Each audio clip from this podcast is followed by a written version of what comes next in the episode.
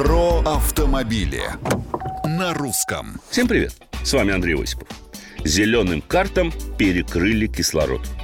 Российский союз автостраховщиков сообщил, что с 1 июня перестали действовать полисы «Зеленая карта» с любыми сроками действия, оформленные отечественными компаниями и предназначенные для въезда в страны Евросоюза, Швейцарию и Великобританию.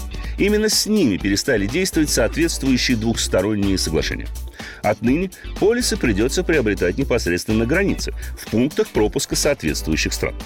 А это, прямо скажем, существенно дороже, чем в России. У нас такой полис стоил несколько тысяч рублей, в то время как, например, на границе с Финляндией зеленая карта на 30 дней обойдется в 180 евро.